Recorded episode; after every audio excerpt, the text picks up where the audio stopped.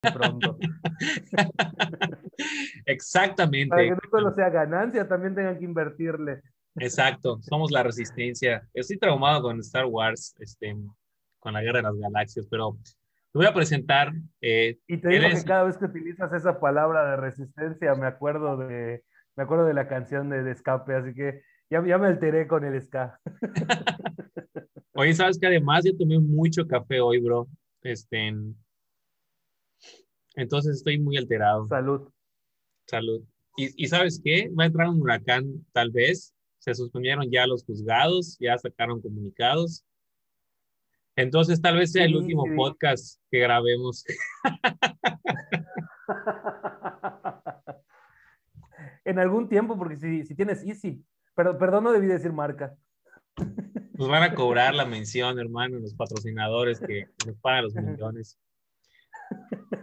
Edgar Espínola, abogado, maestro en Derecho, eh, en Comunicación Organizacional, abogado de profesión, maestro eh, actualmente, también trabaja como particular, amante de la bohemia, eh, un artista de closet, al igual que su servidor, amigo de hace muchos años que yo quiero mucho y que me ha dado una nueva esperanza, como en la película de Star Wars, una nueva esperanza Jedi. Para renacer de las cenizas como el ave fénix en la artisteada. ¿Cómo estás, amigo? Preséntate a la gente, diles qué, qué te gusta de la vida, qué onda. No, pues antes que nada, antes que nada agradecerte, Mau, agradecerte eh, la oportunidad de estar aquí. Para mí, pues ha sido eh, desde el momento en el que me mencionaste esta parte, ¿no? De, pues vamos a grabar el podcast. Para mí fue eh, sentirme a la altura de, de, de grandes personajes que, con los que has estado participando. para, para, mí, de verdad, es un, es un honor, es un honor eh, formar parte de, de, esta, de este proyecto de eh, excelente servicio. No, no, ya no, ya no, ya no se llama así. Ya no, me lleva, ya la cagué. No importa, este, se puede hacer igual así como los que se llaman 13 de marzo, ya sabes que hay nombres así que les ponen sus papás y se lo pueden cambiar, ¿no? Hay quien se llamaba Justin Bieber y así, Justin Bieber Pérez, ¿no? Y se podía cambiar ah. su nombre. Salió la jurisprudencia. Le cambiamos el nombre. Me recordaste, me recordaste el video del niño que dice, eh, eh, eh, ¿me puedo cambiar el nombre? Y le dice, no, hijo, nunca te vas a llamar Goku. Y voltea a ver el niño y dice, eso lo decidirá la corte. Ese niño como de seis años. está, muy, bueno. Pues, pues, bueno, retomando, retomando. Cultura popular, se llama pues, cultura popular. Te agradezco, te agradezco. Ok, cultura popular. Bien, te agradezco mucho eh, la, la, oportunidad de estar aquí, ¿no? Eh, que, no sea, que no sea la última vez. Eh, sabes que siempre estoy dispuesto para, para este tipo de locuras. A mí me encanta este tipo de proyectos. creo que parte importante de, del crecer como un adulto idealista es el hecho también de, de renunciar a lo estable para aventurarse y, disfrutar la vida, ¿no? A fin de cuentas, mientras te diviertas, me, decía, eh, recuerdo estas palabras muy, muy bien del licenciado José Trinidad Aranda. Eh, en algún momento en el salón de clase eh, yo le preguntaba que, de qué trabajaba, ¿no? Y él, de una manera muy natural, me respondió, realmente yo no trabajo. Me la paso tan bien en donde estoy que para mí no es trabajo. Y, creo que eso es a lo que aspiramos muchos, ¿no? Aspiramos a disfrutar tanto algo, hacer algo que, pues no sea trabajo, ¿no? Y, y, pues para presentarme, pues yo soy Edgar Espínola, como ya mencionaba el, eh, aquí el buen Mau. Eh, yo soy licenciado en Derecho, eh, tengo ya, soy maestrante en comunicación organizacional, tengo ahí por ahí algunos cursos diplomados, pero pues no quiero sonar tan, tan egocéntrico mencionando las cosas. A fin de cuentas, creo que lo que más me caracteriza es ser un espíritu libre, ser un soñador, eh, ser un idealista, porque sí soy un idealista, eh, tener una imaginación bastante fuerte, por algo soy soltero, idealizo demasiado las cosas. Entonces, eh, te agradezco mucho Excelente, excelente amigo. Pues yo, yo estoy seguro que, que más allá de los títulos y de las etiquetas que nos podamos poner, somos dos seres pensantes adultos en proceso de oxidación que, que tienen mucho para, para compartirle a las personas que, que puedan tal vez conectar con nuestra forma de, de ver el mundo, ¿no? Y, y, que pues este, yo te dije que no te iba a invitar, no porque no merezcas el honor de ser un invitado, sino porque yo quiero que seas anfitrión de, de cultura popular y que tengas este espacio para también echar a andar tus locuras, así como yo tengo las mías. Ahorita estoy haciendo unos especiales de historia, en donde te mandé saludos en el que íbamos a grabar, porque ya lo grabé. este, y, dije, algún día lo voy a escuchar y, se lo voy a decir durante que estemos grabando el otro. Entonces, el tema del, del anterior fue este, el, el, el, el abogado, literato, dramaturgo Medis Bolio, ¿no? Antonio Medis Bolio, que lo grabé porque te mandé la foto de su máscara mortuaria y me llamó la atención que él era abogado, era historiador, era mayista, o sea, experto y traductor de la cultura maya, exponente de la misma y también fue dramaturgo. Este, dramaturgo, hizo películas de cine, o sea, la verdad, como que un perfil muy parecido al nuestro, ¿no? Que es lo que a mí me, me, cautivó cuando tú me dijiste que si hacemos una obra de teatro y que si nos echamos a andar con esa locura, dije, pues ni siquiera sabía lo que me aventaba, aún estamos en proceso, pero dije, va, o sea, va, ¿no? O sea, y me recordaste una parte de mí que definitivamente estaba dormida, ¿no? Lo cual te lo agradezco aquí públicamente en el podcast. Y también, este, pues dije, vamos a hablar hoy como que hacer un paréntesis en las, en las biografías de los personajes que ya luego hablaremos de los demás o te, invitaré a algunos programas, no sé cómo sea que tenga que ser. Pero mientras quería aprovechar para que hablemos de tu percepción en ciertos temas que tal vez es bueno filosofar y tal vez no lo escuche nadie porque es una cuestión que no va a llegar a ninguna parte. Pero yo quiero darme ese lujo de, de gastar datos y memoria del Big Data de, de las redes sociales, ¿no? Entonces, para ti, ¿qué onda con la historia, no? Porque yo te, voy, a decir, te voy a decir qué onda, así sin haber leído nada, ¿no? Porque a veces es lee tu, material y prepara el programa, ¿no? Esta vez no hay nada, así no hay ningún programa del programa, ¿no? O sea, no hay ninguna escaleta, nada.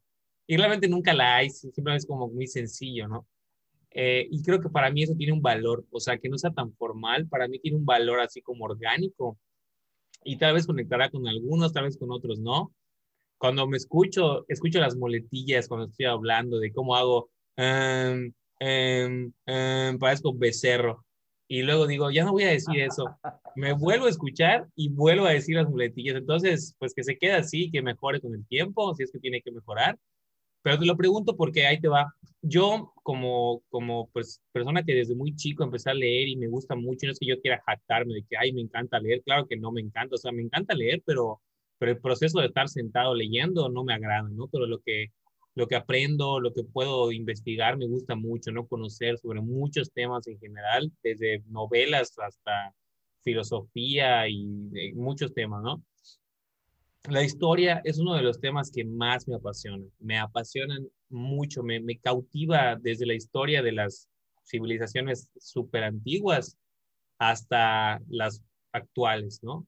Y he leído algunos temas de, de, historia, no sé mucho de verdad, pero siento que para mí es valiosa porque a través de ella creo que podemos conocer cómo éramos antes, eh, por qué somos como somos ahorita y que muchos creo que no le tienen un valor. De hecho, cuando hablo con alguien me dicen, no, mis materias preferidas eran, no sé, educación física o algo artística, si odiaba historia, ¿no? O sea, me he topado con, no muchos, pero sí algunos que odiaban historia, porque ¿qué, qué les importa saber lo que hizo un fulano que ya se murió y que ya no tiene injerencia en la actualidad, ¿no?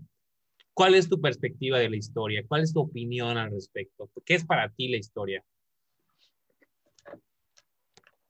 Mira, eh, vamos a hablar de historia y, creo que veniste al lugar equivocado. Y, no es porque yo, no sepa, es porque yo soy los fieles creyentes que la historia no es que han ido formando una perspectiva actual. A fin de cuentas, lo podemos poner desde el punto de vista humano, yo sé que tú a los 15 también muchos errores y hoy en día esos errores ya no los cometes porque sabes que no, son no, no es lo correcto. Así lo podemos poner en la parte de la civilización antigua. Pues, eh, un ejemplo, ¿no? Era eh, su sistema de, justicia, pues podría fallar y, eh, en ocasiones podía ser irreversible el fallo. No sé, los, los podían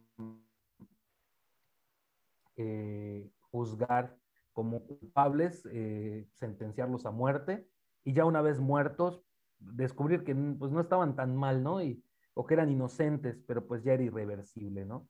pasaba durante la Santa Inquisición, que de santa no tiene nada, eh, que pues tiraban a la persona al, lago amarrado de una, de una, de una piedra y, y, si flotaba, pues era brujo, y si no flotaba, pues es que porque eh, pues no era, ¿no? Pero a fin de cuentas ya, ya, había perdido la vida.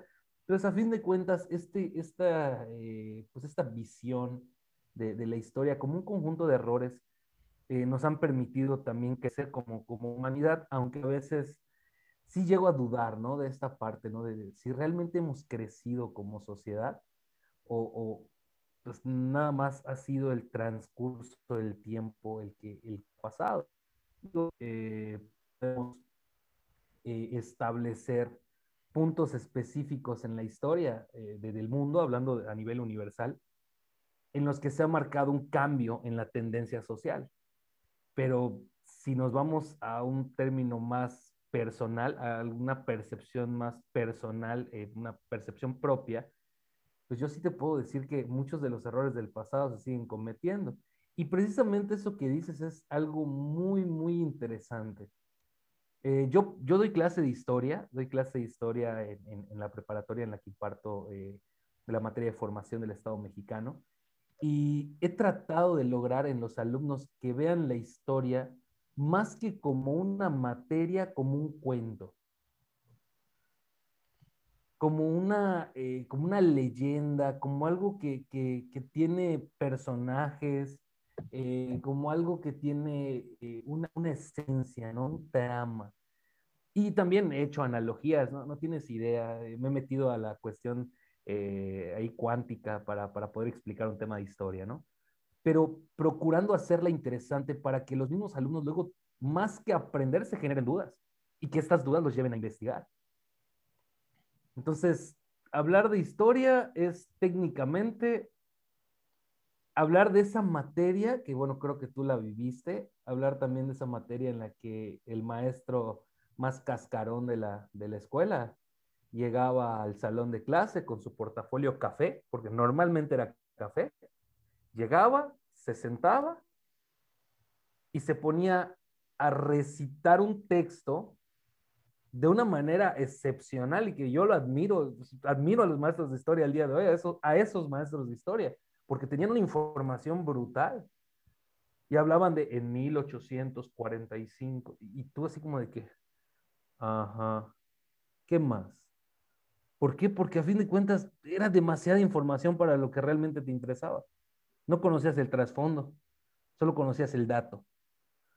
Eso es lo que yo creo que ha generado un problema muy fuerte en, los alumnos y sobre todo generacionalmente, porque si un alumno le dice a, su papá, eh, es que tengo tarea de historia, hasta el mismo papá pone su cara de, ¡ay, qué flojera!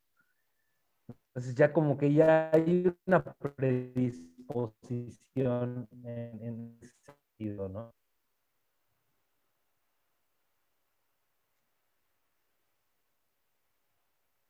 Te congelaste. ¿Yo me congelé para ti o no? No importa. Pero sí llegó. Al parecer sí. ¿Cómo? Sí, estoy congelado. Ya, ya me escuchas de nuevo. Sí, sí, sí. O sea, realmente no, sé. No, ya, ya estás, ya estás, ya estás. No se interrumpió mucho lo que dijiste, se escuchó todo, ¿no? O sea, eso que tú comentas, eh, los maestros de la generación, digamos, pasada, y es cierto, eh, son grandes eruditos que igual fue lo que comenté en el podcast pasado, donde hablaba de que la historia se, se convirtió, y lo escuché de una persona, ¿no? No lo, no, lo, no lo deduje yo, ¿no? decía, la historia se ha quedado entre historiadores que tienen demasiada información eh, que han ido recopilando de miles de millones de libros y que más bien cuando aportan algo nuevo a la historia, se, se, la cuentan entre ellos, digamos, o sea, como que ya el acceso a la persona promedio que no está muy enterada de la historia o que no le interesa saber como que más allá de lo normal que es en nuestra escuela básica en México, la independencia, la revolución, este, los, acontecimientos internacionales y ahí te ves, ¿no? O sea, digo, evidentemente hay mucho más, pero como que muy superficial todo y muy generalizado. Y más que culpar al sistema o buscar responsables, mi, mi, mi teoría es, creo que la historia, eh, los maestros la pueden hacer interesante, como tú lo dices, estoy totalmente de acuerdo contigo.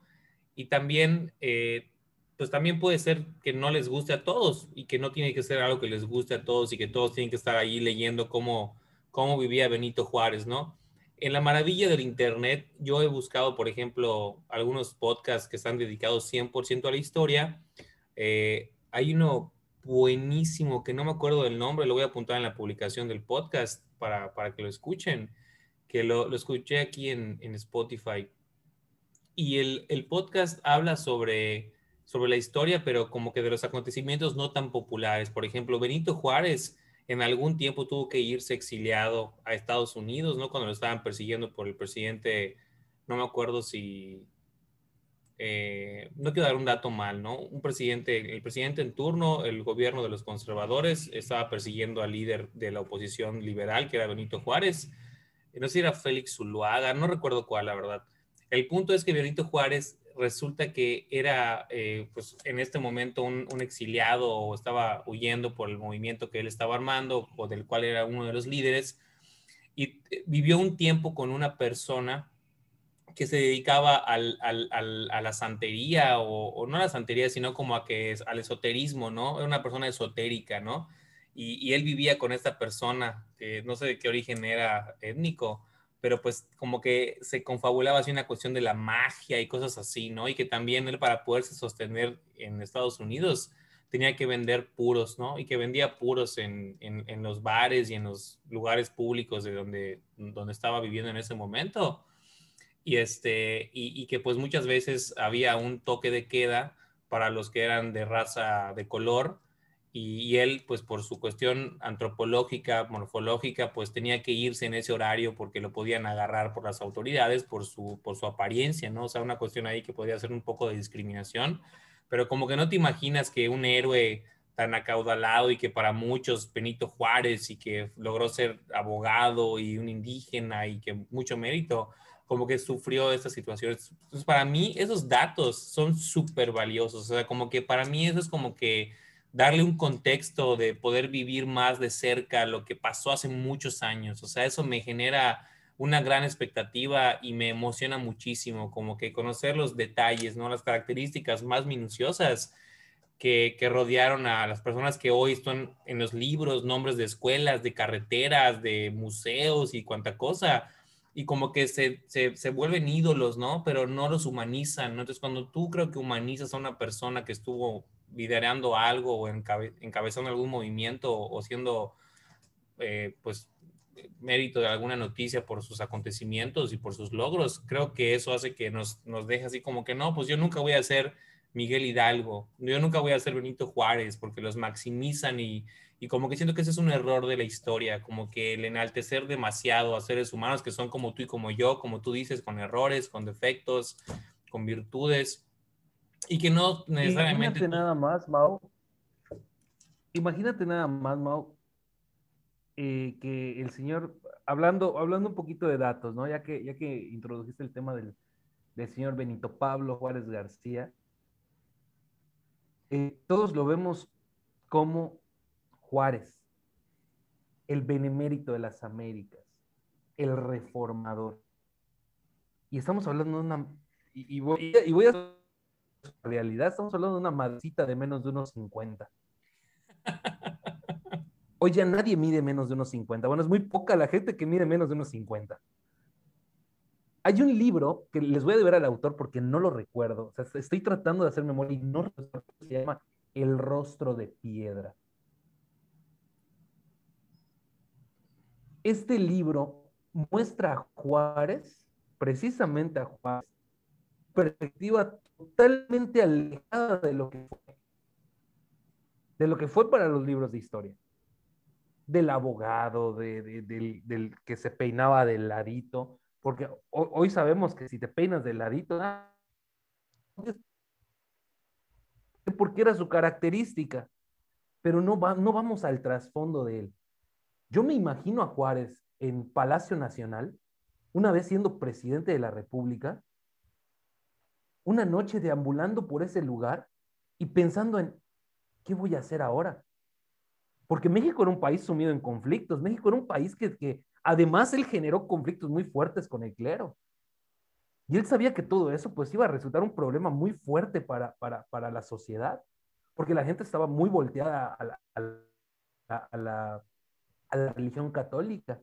En el momento en el que él separa la religión católica del Estado, la misma gente se espanta. Y sabían que probablemente a él pues, le iban a poner precio a su cabeza. Ese miedo que debió haber vivido, esa indecisión. Cuando muere su esposa, Margarita Massa, porque su esposa muere antes que él, ¿él qué siente? ¿Realmente él vive la muerte de su esposa? A lo mejor era un hombre infiel, un, un desgraciado que solo tenía a su, a su esposa para aparentar y, y no, le, no le dolió a lo mejor fue el amor de su vida y nosotros nunca nos enteramos de todo lo que él vivió. Entonces, realmente tienes absolutamente toda la razón en esa parte de nos ponemos a los héroes nacionales como las personas que fueron los pilares de la historia de México, pero como si fueran extraterrestres, como si fueran personas tan elevadas en categoría que son inalcanzables. Y, no. O sea, a fin de cuentas, digo, Benito Juárez era abogado como tú y yo.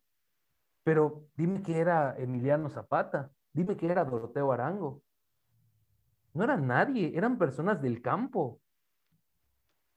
Y se volvieron los, los centauros.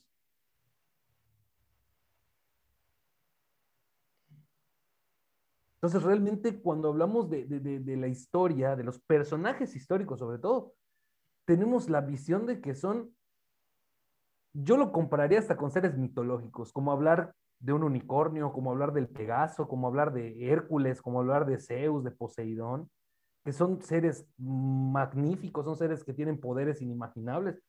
Y, no, no era así.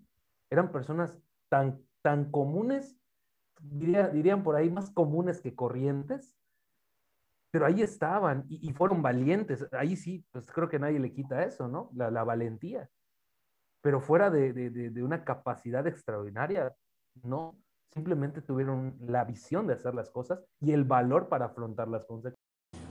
Hoy estamos estrenando una nueva sección en Cultura Popular que es aportar palabras domingueras, palabras extrañas que hemos encontrado en los libros o en algún lugar. Hoy hay muchas sorpresas, además de el, anuncio del nuevo anfitrión Edgar Espínola. Y bueno, pues yo voy a, a, decir mi palabra y ahorita Edgar va a decir la suya después de que yo les diga la que investigué, esta es parafernalia. Y esta palabra me recuerda mucho a una vez que estuve en la oficina de un juez en donde yo cuando hice mi servicio social estaba súper emocionado porque para mí fue una, un gran logro entrar a trabajar en ese juzgado o, hacer mi servicio social ahí porque pues tenía muchas ganas de trabajar en ese juzgado y pues tuve la oportunidad de ser admitido eh, después de una entrevista y todo lo que corresponde al protocolo. Entonces eh, esta palabra igual tiene mucho que ver con eso, ¿no? Con, todos los actos que se realizan para, para llevar a cabo eh, alguna actividad, ¿no? Y esta es la palabra parafernalia, que se refiere habitualmente al conjunto aparatoso de elementos rituales o decorativos que rodean un acto o a una persona. Esto lo dice el diccionario de español, aunque en su significado original es el conjunto de bienes propios de la esposa en el matrimonio y cuya propiedad mantiene la mujer eh, en, en, caso de disolución del mismo, ¿no? Eso está hablando del derecho romano, ¿no? Sin embargo, actualmente el término parafernalia, la palabra se refiere, como se los dije, al conjunto aparatoso de elementos rituales o decorativos que rodean un acto, ¿no? O sea, es como que hacer demasiado rollo para una situación. Entonces, eh, parafernalia es una palabra que quería compartirles y ya luego estaremos compartiendo otras palabras. Y pues bueno, ahorita vamos con la palabra de nuestro nuevo anfitrión, Edgar Espínola. Pues eh, mi palabra, no más que una palabra, una frase, eh, es muy interesante la forma en, la que la recuerdo porque eh, es platicando con un, con un amigo, con un conocido de mi mamá, precisamente el tema de las palabras domingueras, él me decía, ¿no? Esta parte de, a ver si entiendes este dicho popular, dice, a esclerótica del posesor adquiere adiposidad el solípedo.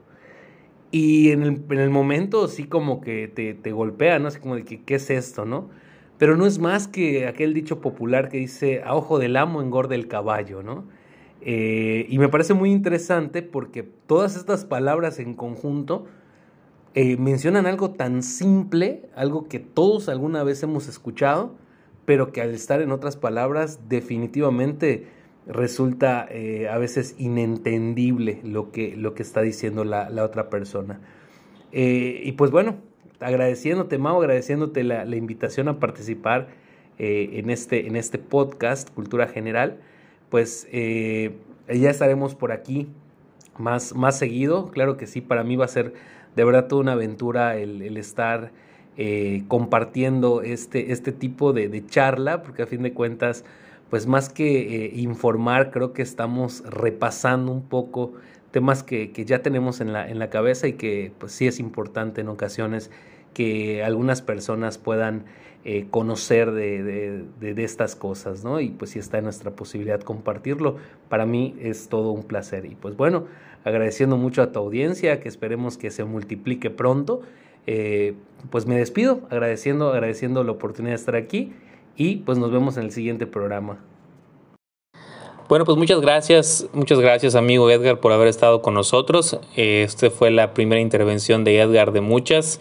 Y ahí estaremos comunicándoles más locuras sobre la historia y sobre otros temas que pertenecen a la cultura popular. Gracias por escuchar este podcast, compártelo y pues disfruta la vida. Hasta la próxima.